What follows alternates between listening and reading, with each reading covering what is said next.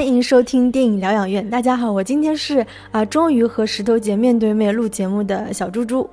嗯，大家好，我是就是为了录这期节目付出很多的石头姐。那我们今天要聊一部啊，我看到豆瓣上好像标注了大概十八万人、二十万人想看的一部新片，就是啊刚刚出资源的《隐形人》。嗯，那在节目开始之前，还是欢迎大家去关注我们的微信公众号“电影疗养院”，聊天的聊，在微信后台可以通过啊扫描我们有关工作人员的微信呢啊，通过回答问题入群。那我们这期就是要聊一部那个由雷沃纳尔导演的，呃，算是惊悚片。叫隐形人，然后这个影人其实我查了一下，他其实是一个专专攻恐怖片跟惊悚片这个类别的影人，呃，之前像温子仁也算是温子仁的整个御用的编剧吧，像温子仁之前的那个《电锯惊魂》系列，包括零七年的《死寂》以及《潜伏》系列，其实他都是编剧，嗯，甚至就是《电锯惊魂》第一部还是由雷沃纳尔主演的。嗯，然后他呃，我们今天聊到的《隐形人》其实是他的第三部长片。他之前在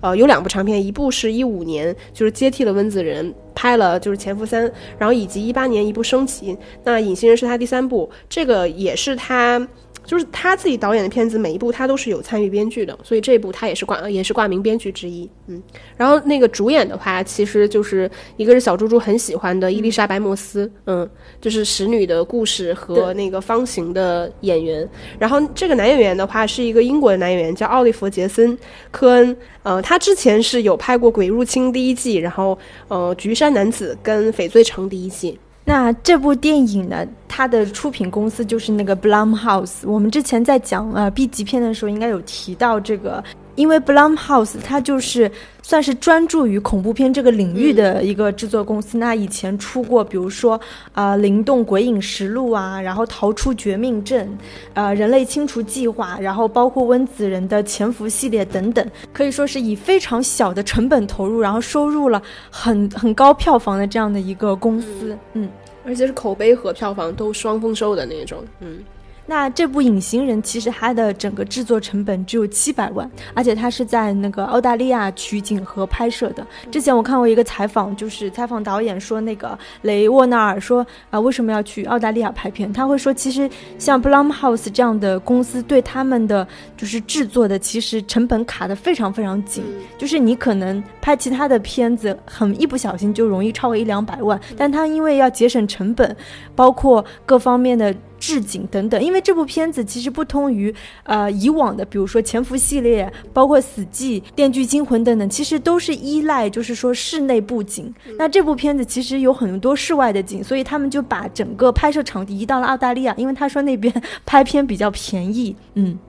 但是还是看得出来，这个片子的成本一定是非常有限的，因为它的室内戏份其实占了很很重要的一部分。嗯，那我们呃，这聊这部片子很简单，我们就会从啊我们各自觉得的优缺点方向来聊。就作为一部，作为一个就是为了那个这聊这这这期节目就付出很多的石头姐，我现在聊一下我这个电影我觉得一些优点。说句心里话，就是我觉得这个电影还蛮好看的。嗯，就是它，它肯定固然有一些就是我自己不太喜欢的一些小成本的恐怖片的部分，但是从呃优点方面来看，我觉得这个电影其实还是挺突出的。我觉得最最最大的优点，我相信大家一定也能看得出来，我觉得是在它的主题上面吧。其实通过它整个的故事框架，完成了一次就是表现男权控制无处不在的这么一个主题，就是完全是在它剧剧本层面，我觉得方方面面都有去渗透这一点。就电影其实一开始。的时候就有那个伊丽莎白莫斯饰演的那个 Cecilia 逃跑的那个细分，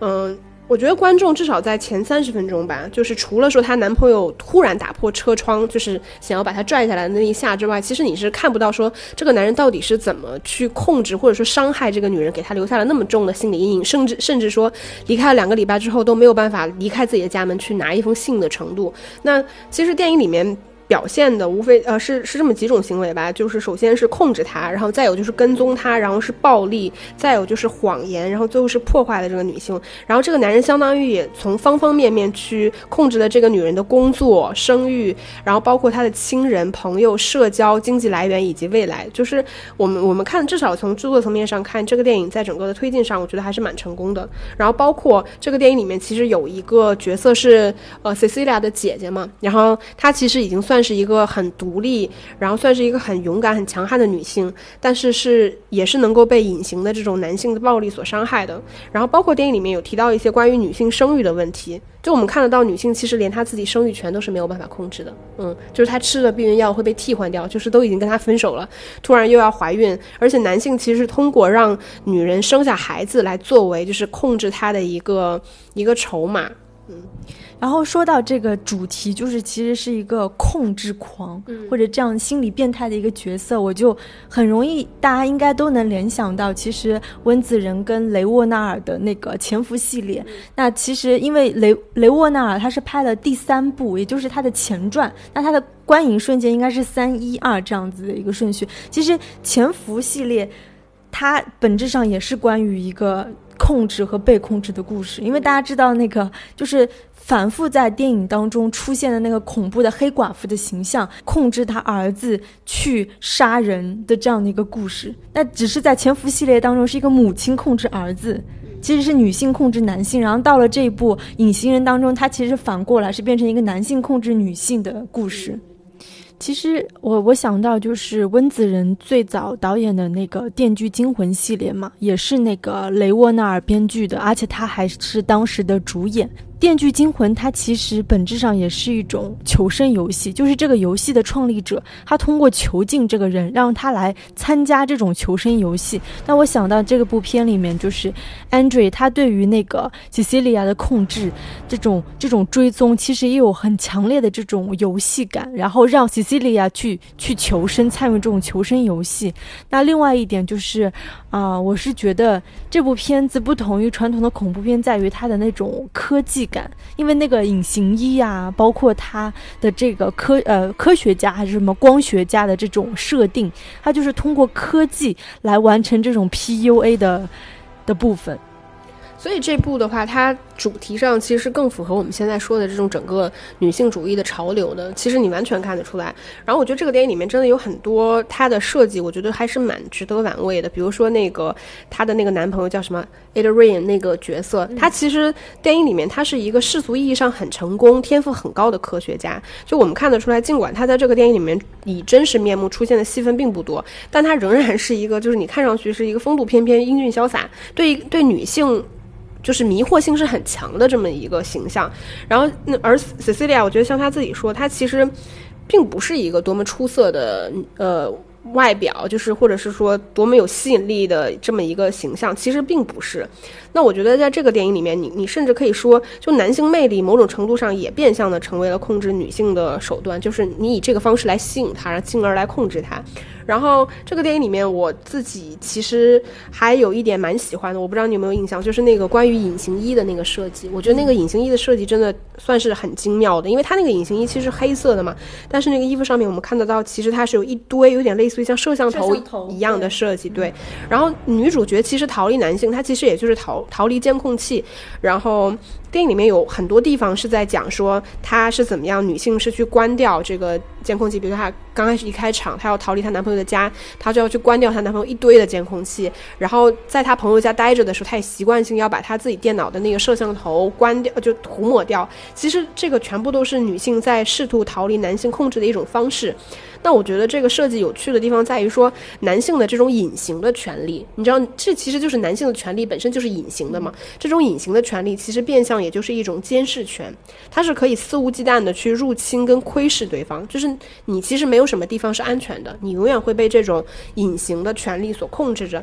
嗯。对吧？但这个电影，我觉得它也就是到了这个位置，其实并没有再往前去推，就是真的把女性的这种处境放到社会里面去谴责社会上其他的呃人群，其实没有做到这个。程度了，因为如果真的做到这种程度的话，就是女性相当于也无处可逃了嘛。但最终这个电影里面其实是给女性命运一个终结，就是她试图，她只要就是彻底的毁灭这个男性，那她就能够逃离这种这种控制。我觉得这个电影最后也给了这样一个一种态度嘛，就是既然这种控制是无处不在的，那你想要彻底解决这种控制，其实你就是要杀了控制你的源头，还有掌握对方控制你的武器。我觉得这个其实设计蛮精妙的，因为他姐姐死的时候，其实就是这个男人通过他的隐形衣突然封喉了，那。这个女的杀了他的时候，其实也是通过同样的方式，嗯，其实她也就是依靠男性的力量，就是使用了跟男性相同的力量去还击。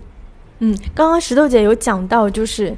这个男性对于这个女性的这种无处不在的这种控制到精神，其实很符合现在大家很流行说的一个单词，就是 PUA。因为 PUA 最后就是把你变成一个很孤立无援的状态，跟你的朋友、跟你的同事，所有都分隔开来之后，你不得不去产生一种精神上的依赖。那我我觉得这个片子可能也不算是缺点嘛，我会觉得有一点缺憾的就是当那个。男主角将这个女的慢慢的就是说，先杀了她姐姐，把她放进监狱之后，在精神病医院之后，我觉得摧毁的还不够，不够怎么不够彻底吧？因为你看他这个里面，就是男性并不是为了摧毁女性，他是为了控制女性，嗯，他是他是试图斩断你一切成为独立个体的可能性。但是其实就是这个片子，我觉得也很精妙的一点，就是他并没有沉溺在这种 PUA 的这种控制底下，他反而就是。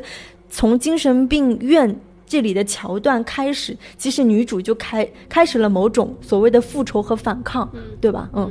所以我觉得这个电影就是它虽然是在一个看似蛮小的框架里面去推这么一个故事，但是它所想要讲的主题，且它能够把它所有的主题都外化成故事层面上的东西，然后一步一步去推，我觉得其实蛮有意思的。然后我我们聊《燃烧女子肖像》那期，其实有提到过一个一个一个词叫做男男性视角。那那期就是我觉得其实这个电影就可以完全看作一部是逃离男性视角的一个可视化的这么一个故事。嗯。对，因为我之前呃也是看到这个导演的一个访谈，就是问他说，因为这个女演员大家知道，就是伊丽莎白莫斯，其实是演技非常出色的一个演员，而且一向是以演技派，或者是她可以去饰演这种啊内心世界非常挣扎、非常就是 struggle 这样的一个角色。那对这个导演在塑造这个女性形象或者是这些女性视角的时候有什么启发？然后那个导演就非常坦诚的说，其实他。不是一个对女性视角或者是女性桥段特别敏感的人。然后在这整个这部电影创作的时候，其实是女主角伊丽莎白莫斯跟她不断的去磨合很多这个女性。我在这个时候，我真正想要的是什么？因为其实我们知道这部电影的台词是非常少的，尤其是在前半部分，它是属于一个我去寻找一个可能不可见的东西。对吧？我去寻找，或者是我去逃跑。那所有的这些桥段，主要是通过女主角状态、她的心理状态、她的动作来表现的。嗯，对啊。所以我觉得，嗯，伊丽莎白·莫斯的表演在这个电影里面，我觉得也绝对是当之无愧的优点之一。对，是撑起了这部戏很多地方。因为她大多数时候真正在拍摄的时候，她是无实物表演的。嗯，对。而且她，我觉得她的情绪就是像我前面说，我觉得这个电影里面是不断的在推进说男性对于女性控制的这种。不同的程度跟做法，那其实也需要就是女演员回忆相应的这种情绪的变化。所以你看得出来，她的情绪从一开始是非常恐惧的，然后到最开始就是带一点凶狠的，就是以及就是最后那种很决绝、很飒。就是我觉得她的情绪在其中真的是非常的丰富。嗯，说到这儿，我就觉得这部戏，如呃，如果大家追过整个《使女的故事》前三季的话，又来推销《使女的故事》了。对，然后大家就知道，其实伊丽莎白·莫斯驾驭这种角色，对她来说真的是很小儿科。对，因为她一直是有这种塑造这种被迫害的女性的形象，然后。默默默的积聚力量，然后起来反抗的，因为就跟使女的故事里面设定其实是完全一样的。就我不知道你有没有一种感觉，就是我觉得他使女的故事也好，或者说像这部电影也好，我觉得他很善于那种，就是在一个角色里面，就是是就是让角色去找找到自己。你懂我这种内化的感觉，我觉得他特别的擅长，就是女性在其中，你你怎么去找找寻自己，找到自己，我觉得他特别擅长这种表演，嗯，对，就是内心很丰富，对他他就能演出那种触底反弹的感觉，嗯。因为她本身就是，刚石头姐姐说，她不是属于长得很美艳，或者是一下子特别有攻击性的女性。相反，我觉得她的外表是给她包装了一种，她是容易受到伤害、受到破坏的这样的一个形象。但同时，她又是很有内心、很坚定、很有力量的这样一个人。嗯，那我们现在就可以来讲一些这部片子。石头姐，你有没有看了？就觉得在视听语言方面特别打动你的地方？我觉得这个电影就是我看完了之后，我觉得还蛮喜欢的一点。我觉得它它对于空间设计的，嗯，整个想法，我觉得还是很精妙的。然后，因为它这个电影大概前一个小时，其实甚至于后面在精神病院里面，它也是有大量的内景戏的。然后这个电影里面，其实它运如何运用这个呃内景戏里面的一些。东西，就是其实主要是墙壁这种遮挡物嘛，我觉得用的是非常好的，因为前面主要是在他那个黑人朋友 James 家嘛，然后我觉得这个电影是充分的利用了这个房间里面遮挡物，比如说那个墙壁的拐角啊、门框啊，然后来制造一种逼仄感。因为我们知道这个里面她男朋友其实是隐形人的，但是她又需要在这个空间里面有一种制造一种存在的感觉，所以这种存在的感觉，它是需要一种近中近景且有东西存在的这种呃景别来来制造。同时，就是你可以看到他的摄影机，当他不停的在这种遮挡物的这个嗯角度里面进行切换的时候，就是。偶尔过来，偶尔回去的这种时候，其实会给你制造一种说这个后面到底有什么东西存在的这种感觉。我觉得它这个部分真的运用很好，而且它的这种景，我觉得它为了配合它这种呃场景的存在，其实它的摄影机，我们看到前面大量的都是摄影机先于女主角先行的，它会女主角在这边嗯站着，可能叠衣服啊什么的，然后摄影机先过来拍那个空白的地方。这这这会先把这个位置占住了，他通过这种摄影机的方式占住了，然后进而女主角可能进来又入侵了这个空白的场景，然后再到另外一个空白的场景，嗯，包括它这个里面，嗯。我觉得很有意思的一点就是，我觉得等一下我们可以再来聊。就是这个里面，我觉得摄影机在这个一个人物可见、一个人物不可见的场景里面，它不停的通过这种正反打的方式来制造一种对立面的效果。嗯，然后包括摄影机，其实它是有速度去，嗯，怎么说，取代了女主角的那种主观视角，凝视着那种空白的地方。我觉得它这个想法用的很奇妙。其实刚刚石石头姐说的那些视听语言上的这部戏的一些精妙之处，我觉得也恰好是啊一贯就是怎么说是温子仁和雷雷沃纳尔这对就是黄金组合的他们在恐怖片当中擅长的地方。说到刚刚那个镜头，就是一般来说恐怖片它一定会有一个。算是第三视角嘛，因为他他他一定会会有啊，一定会有一。我觉得基本上所有的电影主一般都是客观视角嘛，我在拍当下记录的故事到底是什么。那如果一个场景里面其实有超过两个人或者两个人物吧，我们就说它会同时存在客观视角跟两者的主观视角。但是在这个呃。戏里面，我们其实因为隐形的那个人，他其实是没有视角的，包括前面电影其实没有任任何提示说他以隐形的那个视角来拍这个女主角，告诉我们说可能存在，不是的，他大多数的视角都是在客观视角拍这个女主角，或者是以主观视角取代女主角去看她空白的地方，然后这种你知道他会加深观众站在女主角的位置上去审视那片空白的时候的那种感觉。嗯，包括其实我觉得他对于这种空白处理的，我觉得很奇妙，就是他会给你制造一种强大的恐慌感，就是每次当他拍到空白的地方，你都觉得那个地方可能有人。对我就是很赞同他通过这种空间和镜头制造的这种荧幕上的焦虑感，他给你制造这种焦虑。然后我我想聊的是一个比较有意思的地方，就是很多恐怖片其实都会用刚刚石头姐有说的这种。第三视角，或者是一个就是未知的这样的一个视角的时候，其实往往它也是会模拟人的视角，所以镜头其实是比较晃的，因为它要模拟这种呼吸感，或者是他走路的感觉。那这部片子，我觉得。算是非常有意有趣的地方是，它的这种第三视角，它其实是镜头非常平滑的，而且它是用了，我又仔细看过一些镜头，就是它会一边用横摇，然后一边它又。在转，它又会又会越轴，嗯，就是它的这这种镜头是非常，其实技术性是非常高的。那同时，这跟普传统的恐怖片造成一个什么差别感呢？一个是有呼吸感的镜头，一个是非常平滑的镜头。那之间的差别就是在于这种科技成分。那当然，我们后来是知道，是因为这部片子所谓的那个。不存在 invisible 的东西，其实是一个穿着隐形衣的人，对吧？所以这就是跟普通传统的恐怖片，我制造一个鬼的形象的差异所在感，因为它它其实是有很强化它这种科技感在里面。恐怖片，我觉得它是这样的，就是首先像你说，就是它在一个空间里面，比如说我们在一个相对来说比较狭小的空间里面，如果摄影机晃动的越厉害，或者是摄影摄影机运动的越夸张，其实观众越容易去感受到说摄影机真实的存在。因为通常电影里面，我们是希望观众不要意识到摄影机存在的，但是在这么密闭的空间里面，你越去强调摄影机运动的时候，其实你观众的这种紧张局促感会越明显，因为你感受到这个空间里面存在一些其实没有被你发现的东西。然后我觉得这个电影里面，一个是说它确实没有用用到我们想想象的就是那种比较廉价的那种晃动感、手持啊什么的，它确实没有运用。然后另外一个，我觉得它这个里面像你说，它在摄影机运动比较平滑的同时，其实它有一些镜头的角度运动其实是非常夸张的。就是它突然，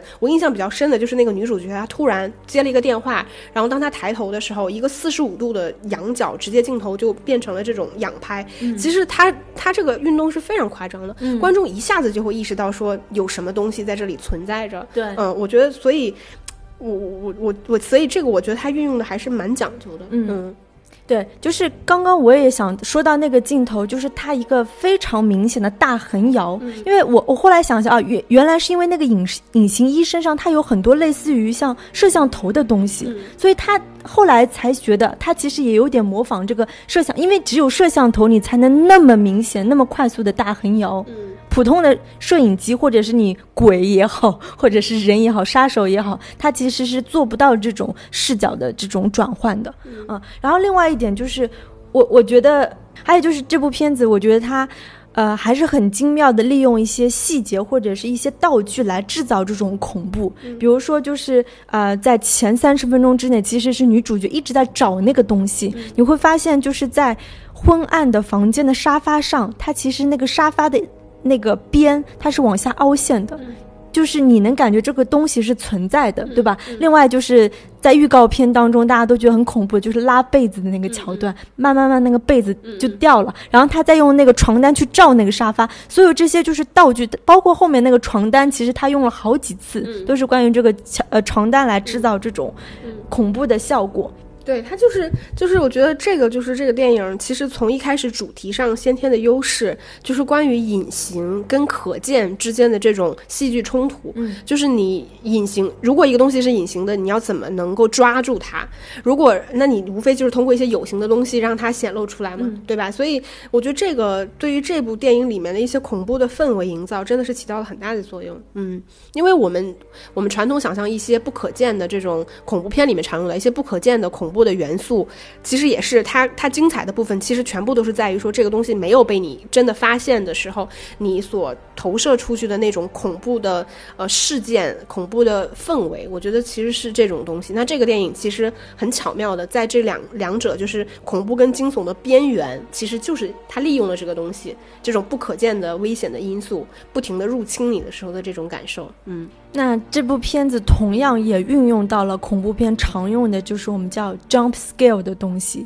嗯，就是翻译成中文就是突发惊吓的这个东西，它是指在呃恐怖电影或者是恐怖电子游戏里的手法，通过一些就是突然的一些。道具或者是一些影像来使得观众就是吓唬观众的，就是我们叫 jump scare。那这部影片当中其实有好几处是 jump scare，比如说那个女主角刚刚说的那个床单，慢慢她会发现床单里面有有东西爬出来的时候，她会发现那个床单上的脚印踩上去的时候，她其实就大叫了一声。那那个是属于一个 jump scare。当然最出色的，我觉得也是全片最恐怖的地方，就是当女主角已经人爬在那个阁楼上往下看梯子。往下看梯子的时候，她用对泼了一个油漆，那这个就属于非常典型的 jump scare，。其实是他有运用到这个东西。那在以往的潜伏系列当中，其实 jump scare 是他们经常用的东西，但是其实会比这部片要用的高明一些。对，所以我觉得像你说的这个突发惊吓，对我来说，这个就是电影最大的缺点之一。要聊缺点的话，就是我真的很讨厌，就是我不喜欢恐怖片的一个很大的原因，就在于说，我觉得你单纯的用一些视听手法去以制造恐怖，就单纯的是吓唬观众为目的，我觉得这个是一种非常偷懒的做法。我是真的这么认为的，就是我我我我我认为，就其实你说恐怖，或者说你内心的这种焦虑感。它的释放，我觉得是有很多种视听手法想去做的。那这个电影里面，虽然我们说它叫惊悚片，对吧？我们把它定义为惊悚片，但这个电影至少前四十分钟全部都是以非常老套的低成本的室内恐怖片的手法在拍，全部都是这样的。包括他在室内的时候，以摄影机来跟拍女主角去寻找那些危险元素的时候，这就是恐怖片呀！这就是恐怖片一个一个试图去。进行一场就是那种求生游戏的女主角会去运用的这种方式去拍，我就我就觉得，然后也会突然用一些很吓唬人的方式，这种视听的东西去吓唬你，这个东西真的很不高级。我觉得有有恐怖片那天开始，这个东西就在用，就所以恐怖片时至今日它也没有办办法从亚类型里面出来。但我觉得恐怖片能发展至今，就是它让这么多影迷非常喜欢的点，其实就在于这个 jump scare，这真的是一个灵魂和精神所在。我 我不同意，我觉得我我我，因为我尽管恐怖片看的少，但是我觉得嗯。每隔一段时间，也同样会有一些我觉得是有新意的东西进到电影里面。就当然你不可能说这个手法不好，你就整个恐怖片完全抛弃不用，这当然是不现实的。但我还是觉得说，就是其实这是一种比较偷懒的做法，就是你突然这种视听方式突然的用来吓唬观众，这就是吓唬观众。就是你作为电影人，你有的武器是什么？无非就是你的画面跟你的声音啊，对吧？你就是用这种东西来吓唬观众啊。我是我是真的不喜欢。其实这部片子在呃 jump scale 的部分，我觉得已经算是比较节制的了，所以它并不是恐怖片。对，然后然后再加上就是刚刚有说那个倒油漆的那个桥段的时候，其实它有配合一个突然增大的一个音效，嗯，就是去放大这种 jump scale 的效果。那其实这种。但事后我我想，就是你其实只是一个男人穿了隐形衣，那你在出现这种 jump scare 的部分，你不应该配那个音效，因为那个音效配的非常鬼片的感觉，它是一个男人发从声喉发出来的一种一种啊那种叫叫声，对，是这样子。所以这个电影里面，我觉得它的拍摄手法，其实你能看得出来，我觉得这个。不能是缺点啊，就是它你能看得出来，它这个电影其实前后的拍摄手法上是有蛮大差别的。其实它在后面的时候，就是它去制造一些我觉得恐惧跟焦虑感的时候，因为这个形象我们已经知道了，这个人物他是存在的。就从泼油漆那一下之后，其实后续无非是说这两个人之间的博弈，呃，这种其实他的拍法在后面已经慢慢的开始去转换，他不会再去频繁的通过就是女主角去观看一个空白地方的那个。呃，人物来制造一种这种感觉，包括他其实到后面恐怖片的这种，我觉得是突然而至的这种惊吓感，其实少很多。但他有一些地方仍然在穿插一些很廉价的手法，比如说他那个 James 的那个女儿，他爸爸被人揍的时候，他就在那啊一直尖叫。我三十年代的电影就这么拍了，至今真的还是这样子拍，就是包包括到后面，其实我觉得场景。其实已经丰富很多了，对吧？那包括在医院走廊，对，他的医院走廊里的那种打斗戏，对吧？就是一帮警察跟一个隐形人的这种，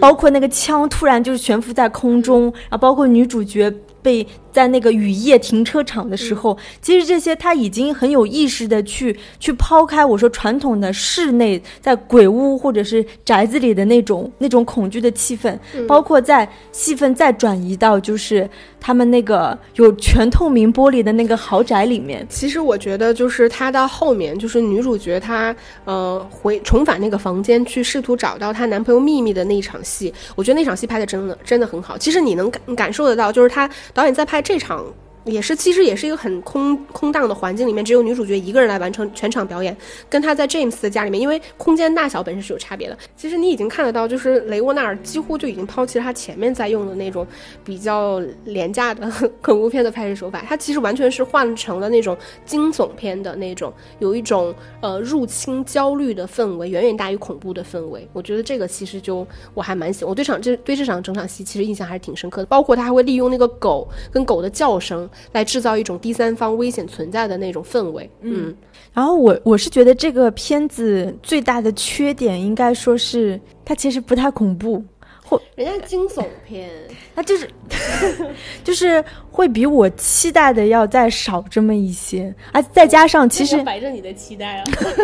你其实以前像啊，尤其是那个潜伏系列当中，他其实也用很多 jump scare，但是你知道他那个片里面会，那个系列当中比较高明的是，他有的时候就是他他整个悬疑已经气氛推到这这里的时候，我们肯定会期待有一个非常恐怖的东西出现或怎么样，他却没有，然后他在你心情。已经放松的状态，再会突然来一个下，那个就是会比会比较高明一些。这个节奏听上去就很赞。对，但是这部片子当中，就是基本上我知道这里肯定会有一个害怕的东西，它就是会出现。所以它本身就是对于经常看恐怖片的人来说，应该就是说在这方面的满足感会少一些。嗯。但是如果我我只是说如果啊，就如果说他在整个前四十分钟，如果真的给真的给到你完全的那种恐怖片的满足的话，那他整个叙事前后断裂会很严重的。嗯嗯嗯嗯，对，因为这部片子说到底，它确实不是恐怖片，它也没有任何鬼的东西存在。然后再加呃，还有一部分我会觉得稍微有点薄弱的，就是其实那个结尾我不是很喜欢，真的，嗯，为什么？我觉得其实如果你把这个整个故事全部都放在就是女性对于男性控制逃离的这个部分，我觉得它的剧作非常完整，就甚至它很多细节我都我都觉得它设计的很精妙。我是觉得当然是很完整，但是就是结局，我当然觉得肯定也是女主角肯定是触底反弹之后肯定是要杀了这个男的嘛，但是我不知道，反正就是也没有太意外吧，就是我应该。嗯，早就已经猜到了，就是会出现女的，而且也是割喉的方式来杀了这个男的。嗯，总体来说，它是一部我觉得是结构比较算啊，包括剧作各方面都是比较工整的惊悚片吧。嗯。然后再说一下，刚刚其实已经有提到一些，就是他跟温子仁以前的这种潜伏啊、死寂啊、电锯惊魂的一些合作合作。当然了，就是因为你这是属于两种完全不同的类型，对吧？你惊悚拍恐怖是完全不一样的。尤其是我觉得雷沃纳尔跟温子仁他们刚刚我提到那几个恐怖系列，其实他有奠定一些所谓的呃一个模式。其实他们拍的恐怖片是非常注重这种恐怖的源。头的，比如说童年阴影、邪恶的老女人，像那个潜伏当中就是控制和摧毁他儿子一生的这个恶魔的母亲，然后死寂里面就操纵，就是通过赋予来操纵这个木偶比利，还有他的母亲叫玛丽肖。那我是觉得，就是通过这些邪恶的老女人的形象、童年阴影，其实也带有一些性心理学，因为像潜伏里面那个派克。他就一生活活在他那恶魔母亲的阴影之下，因为他小的时候，他母亲将他变成女儿，其实也印暗含了一些就是性心理学当中就是小男孩被阉割的恐惧等等。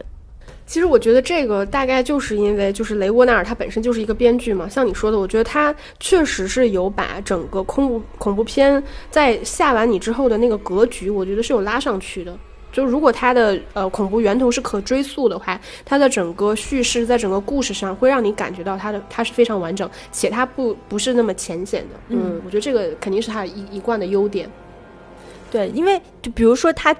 在潜伏刚开始，其实不断的会出现那个黑寡妇的形象，就大家都知道这个东西是，大家都知道这是恐怖的源头，但是为什么会是黑寡妇？为什么是穿着整身黑衣服，然后整个面目？其实他有，包括他后面去揭示这个谜底之后，你能看到他的很多细节，其实是不断的去跟他这个黑寡妇的形象去回应的，细节的呼应。对我觉得这点是包括在延续在这部片子当中，我觉得也有，对吧？包括他那个安眠药，就是迷倒他的安眠。要要最后突然出现了，就是在女主角的浴室里等等，还有就是呃，关于视听语言方面，其实他其实是很擅长在这种狭小空间或者是密密闭空间里去运镜，就比如说像那种。啊，楼梯啊，曲折的走廊，像之前石头姐有提到的，就是这种房间里的那种障碍物，还有他之前的电影，其实常常有这种，啊，花纹非常明显的墙纸和地毯。那所有这些啊布景，这种室内的布景，其实其实都加深了这种空间的压迫感和拥挤感。比如说像《招魂》里的墙纸，《死寂》《潜伏》都有出现墙纸和地毯。但对，但你你这么一说，就提醒我那个有点像是阁楼一样的那个地方。对，嗯，其实那个就是一个很逼仄、很狭小的氛围，嗯。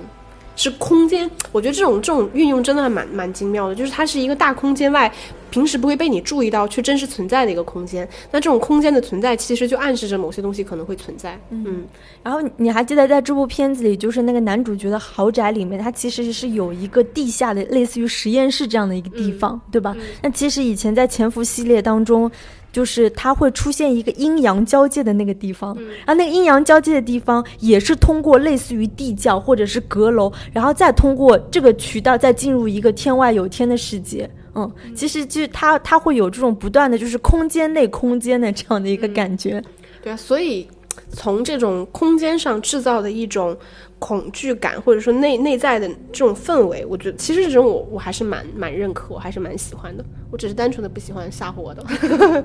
还有就是啊，温子仁和雷沃纳尔的这种恐怖世界，他们是比较注重通过这种外化的形式来表达人物的内心世界。比如说像一些恶魔的形象设计，我相信很多看过他们电影的人，可能你忘记了情节，但是那种挥之不去的恶魔的形象会一直萦绕在你的脑海中。比如说啊，像《死寂》里的那种那个布偶的那个娃娃，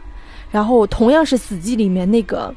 老女人，然后呃，《鬼修女》里面的修女，还有那个带呼吸机的那个老人，包括像《潜伏》系列里面的那个恶魔母亲，那个黑寡妇的形象。那好，那我们呃，其实今天的这期节目就差不多聊到这里了。那我们下一期啊，再见，再见，嗯，好，拜拜，拜拜。